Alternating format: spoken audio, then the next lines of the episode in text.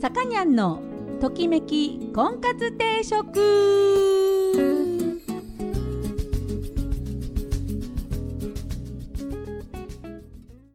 はい皆さんこんにちは。さかにゃんのときめき婚活定食が今週も始まりました、えー、私結婚相談所菩提所オーナーのさかにゃんでございます、えー、毎度お聞きいただきありがとうございます。今週もよろしくお願いいたします。えー、っとですねあのー、いきなりですけど、えー、うちの母親がですね、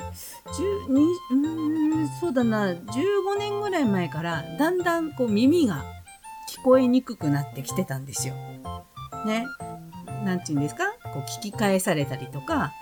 自分が言う、私がこうなんか言っても、こう違う風に取ってたりとか、意味を違う風に自分の耳で聞こえたのをなんかなんていうんですかこう聞こえてないのにこうだろうなと。ね想像で理解して、えー、言ってないことを私が言ってないことを言ったっていうふうに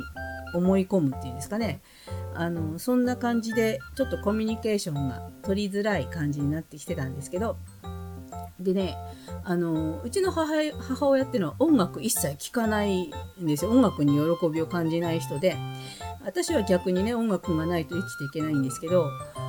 んとねそうなってくるとこう耳が聞こえないっていうことを想像するだけで私は胸が苦しいんですよ。耳が聞こえないと音楽が聞こえないってことでしょ？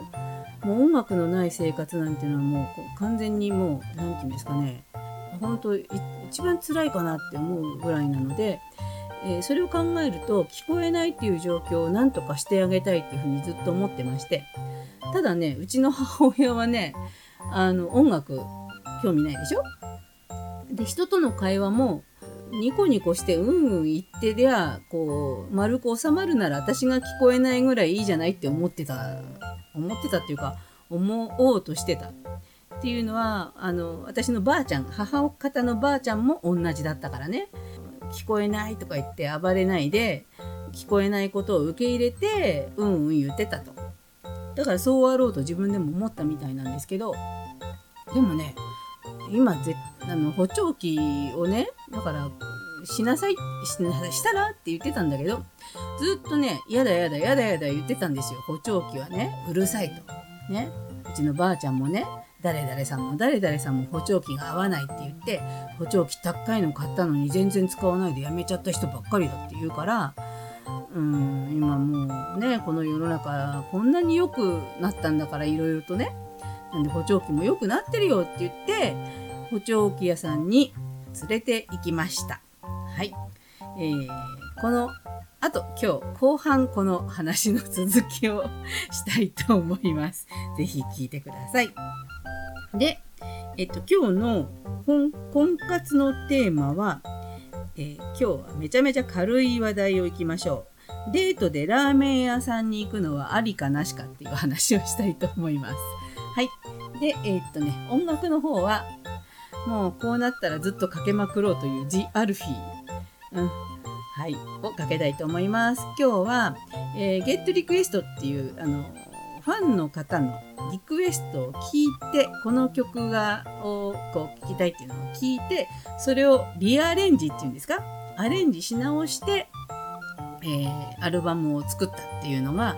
あの2枚2枚っていうかあの別の年にね2枚あるんですけどその1枚目「Get Request の」え、1枚目のアルバムから「えー、ジ・アルフィーで恋人になりたい」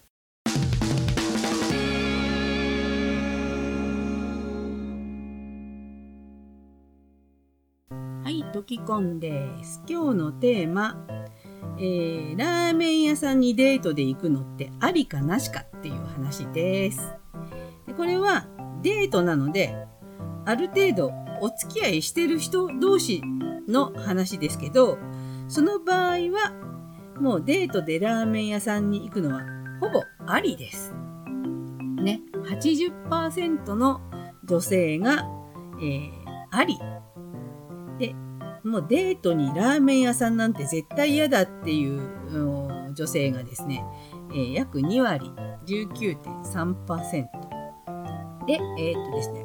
なんでありなのかっていうと、ラーメンが好き。ね。それから女性同士ではあんまりラーメン屋さんっていうのは行かないから彼と一緒に行きたいと。それから一人じゃラーメン屋さんに入りづらいから、えー、一緒に行ってほしい。ね。えっ、と、そういう感じです。あとは、あの、一緒にね、そういうラーメン屋さんに行くことで、なんていう親密感が湧くっていうんですか？ね、上品に行く、なんていうんですか？こう、なえー、気を使ったっていうか、ちょっと格好つけたっていうか、そういうんじゃなくて、もうね、あの、親密な仲になったような感じ。で、むしろ、えー、ぶりっ子とかぶりっ子って今言います、うん、ちょっと格好つけてね、可愛くしたりとか、あの、そういう気取らないデートの方が気が楽っていう感じですね。うん。で、あの、反対に、そんなデートにラーメン屋なんてなしって言った2割の女の子っていうのは、まあ、付き合いたては嫌だなと。ね。で、なんか別にラーメンってさ、お値段、ちゃんとしたお値段するじゃないですか。普通の食事と同じぐらいするでしょなのに、ラーメン屋さんに連れてかれると、安く、安い女だと、安い女うん、安く見られた。安く済まされた感じがするんだって。ラーメン屋さん結構ちゃんとしたお値段するよね。うん。で、あとは、なんか、これってデートなのかなって思うっていう。うん。そういう、あのー一部女性がいらっしゃいます。ね。で、あとはですね、まあ、ラーメンをずるずるすするのを見られたくない。ね。あの、あとはもう根本的にラーメンが好きじゃないっていう人がいるらしいです。なんで、まあ、これは、まず彼女がラーメンが好きだったら、ほぼラーメン屋さん OK っていうことですわ。ね。だから、食べ物屋さん、ね、あの、どこ行くって言って、ハードルまあい、いわゆる、なんていうんですかね、デートに行くんだったらこんな店がいい。まあ、カフェとかね、ちょっとしたおしゃれなレストランとかね、あと何、何、なんていうんですかね、こう、こう、なんか、しつらえて、そこで、なんていうんですか、こう、告白でもしようかなとか思う、いい雰囲気のね、ところに連れてこうっていうんだったら話は別だけど、まあ、気兼ねなくね、あの、おしゃれとかもしないでもね、リラックスして入れる。彼とワイワイって言いながら入れるっていう状況になってれば、もう、ラーメン屋さんは全くね、問題がありません。ぜひ、ラーメン屋さんのデートを、えー、していただければいいかなと思います。で、男の子がー、ラーメン屋さんにデートに誘う時に気をつけなきゃいけないポイントがいくつかあります。えー、一つは彼女の服装です。ラーメンはすすっちゃってビャンってね、あの、汁が飛んじゃったりとかする可能性がある食べ物なので、えー、彼女の服装がめっちゃ可愛い白系のななんていうの買ったばっかりのひらひらした可愛いのとかだったら連れてかないこと。ね、汚れちゃうから。で、あの、それをね、言ってもいいと思う。例えば、今日ラーメン行こうと思ってたんだけど、あの、そんな可愛い服着てたら、ちょっと跳ねちゃったらかわいそうだから、ラーメンは今度にしようって言ってあげたりとかすると、あら、この人ってちゃんとそういうの見ててくれる私の服可愛いの着てきたの見ててくれてるし汚れないようにとか気を使ってくれるんだって言ってこれはねあのなかなかのいい点数がもらえます。それから、あとは、えー、すする音を気にする方がさっきね、いるって言いましたけど、だから、彼は、えー、ラーメンを食べるときに、えー、例えば、レンゲの上に麺を乗っけて、あの、すすらないように食べるとか、音を立てないように食べるっていうのは、男の子はしない方がいいです。男の子はレンゲはスープを飲む時に使ってください。えー、ラーメンは勢いよくズズッとすすってください。そうすると女の子は安心しますのでね、あの、一緒にすすることができます。え、これは結構ね、あの、逆に気を使わせないっていうか、なんて言うんでしょう。あの、ズズって。で、あとは彼女がズズってすすった時に、おお、いいすすりっぷりだねとか言って、あの海苔でそのすすりの音が可愛いとかね ラーメンすする音可愛いかどうかわかんないけどそういうふうに言ったりとかしてその最初のラーメン屋さんハードルが高いなと思ってたらそういうふうに気遣ってあげるのもいいことかなと思います。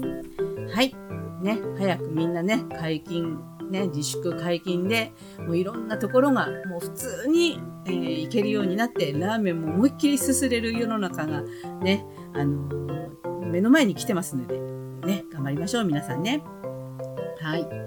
では今日は今日はじゃない今日も音楽は G アルフィをかけたいと思います。えー、Get Request っていう、えー、アルバムからいつも君がいた。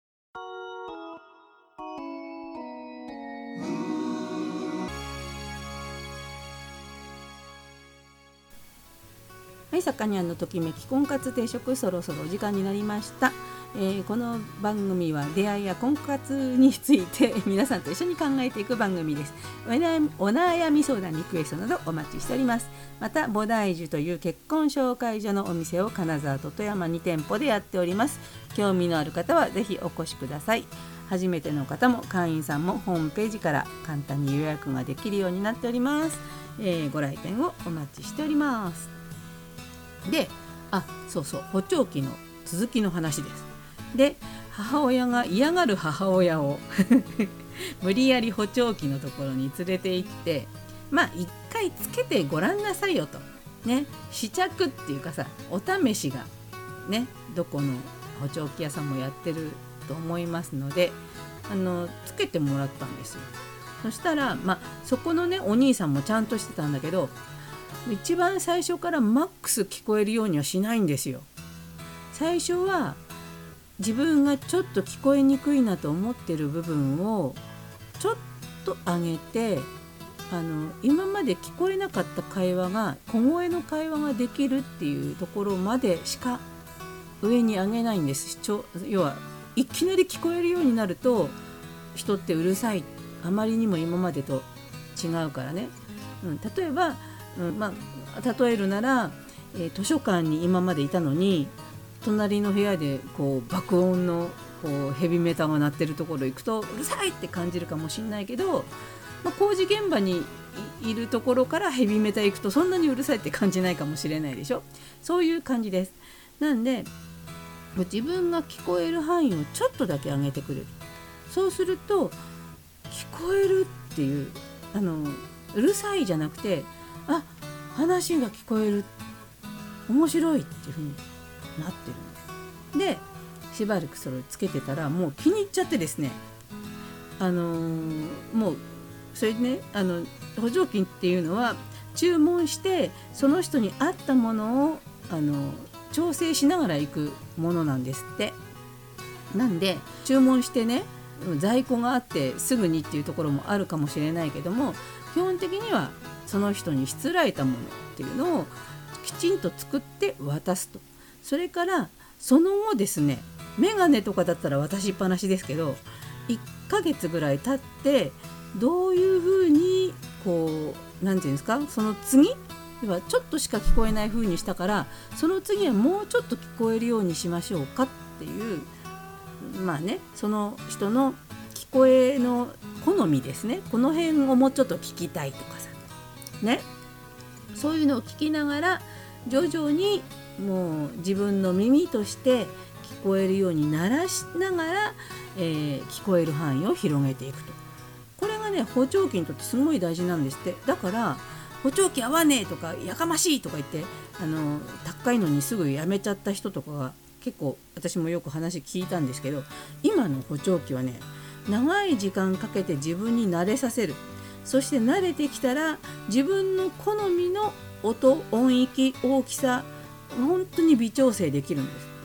あんなちっちゃい耳の中に入るようなの中にレコーディングスタジオのあのミキサーがいっぱい入ってるっていう感じですよ。ここの音を聞かせたいとかあるでしょ？こうわかるかな？あのここはボーカルをこうしたいとかね。ここはこうギターをこうしたいっていうこうあのあれあのかなんていうんですか？こうあるんですよそういうね上にあったり下にあったりする調整するやつが。それがもうねすごいいっぱい入ってる精密機器なんですよ。補聴器っていうの。は今補聴器の宣伝してますよ私。なんで耳聞こえづらい人ぜぜひねいい補聴器の調整するお兄さんかお姉さんがいるところに行けば絶対あ絶対って言っちゃ変だな。いいのがあると思いますのでね。あのぜひぜひねちょうどね給付金も出たことですしちょっとそれを元手にねチャレンジしてみてもいいのかなって思いました。はい。またこの話はしたいと思います。えー、というわけで今日はですね「ジ・アルフィ」を特集しておりました、えー、ね今いっぱいリクエストとかでいろんなところで聞きますけどもここでもかけたいと思います。ジ・アルフィの星空のディスタンスを聞きながらお別れしたいと思います、えー、お相手は菩提寺のさかにゃんでした。それでは皆さんまた来週。さようなら。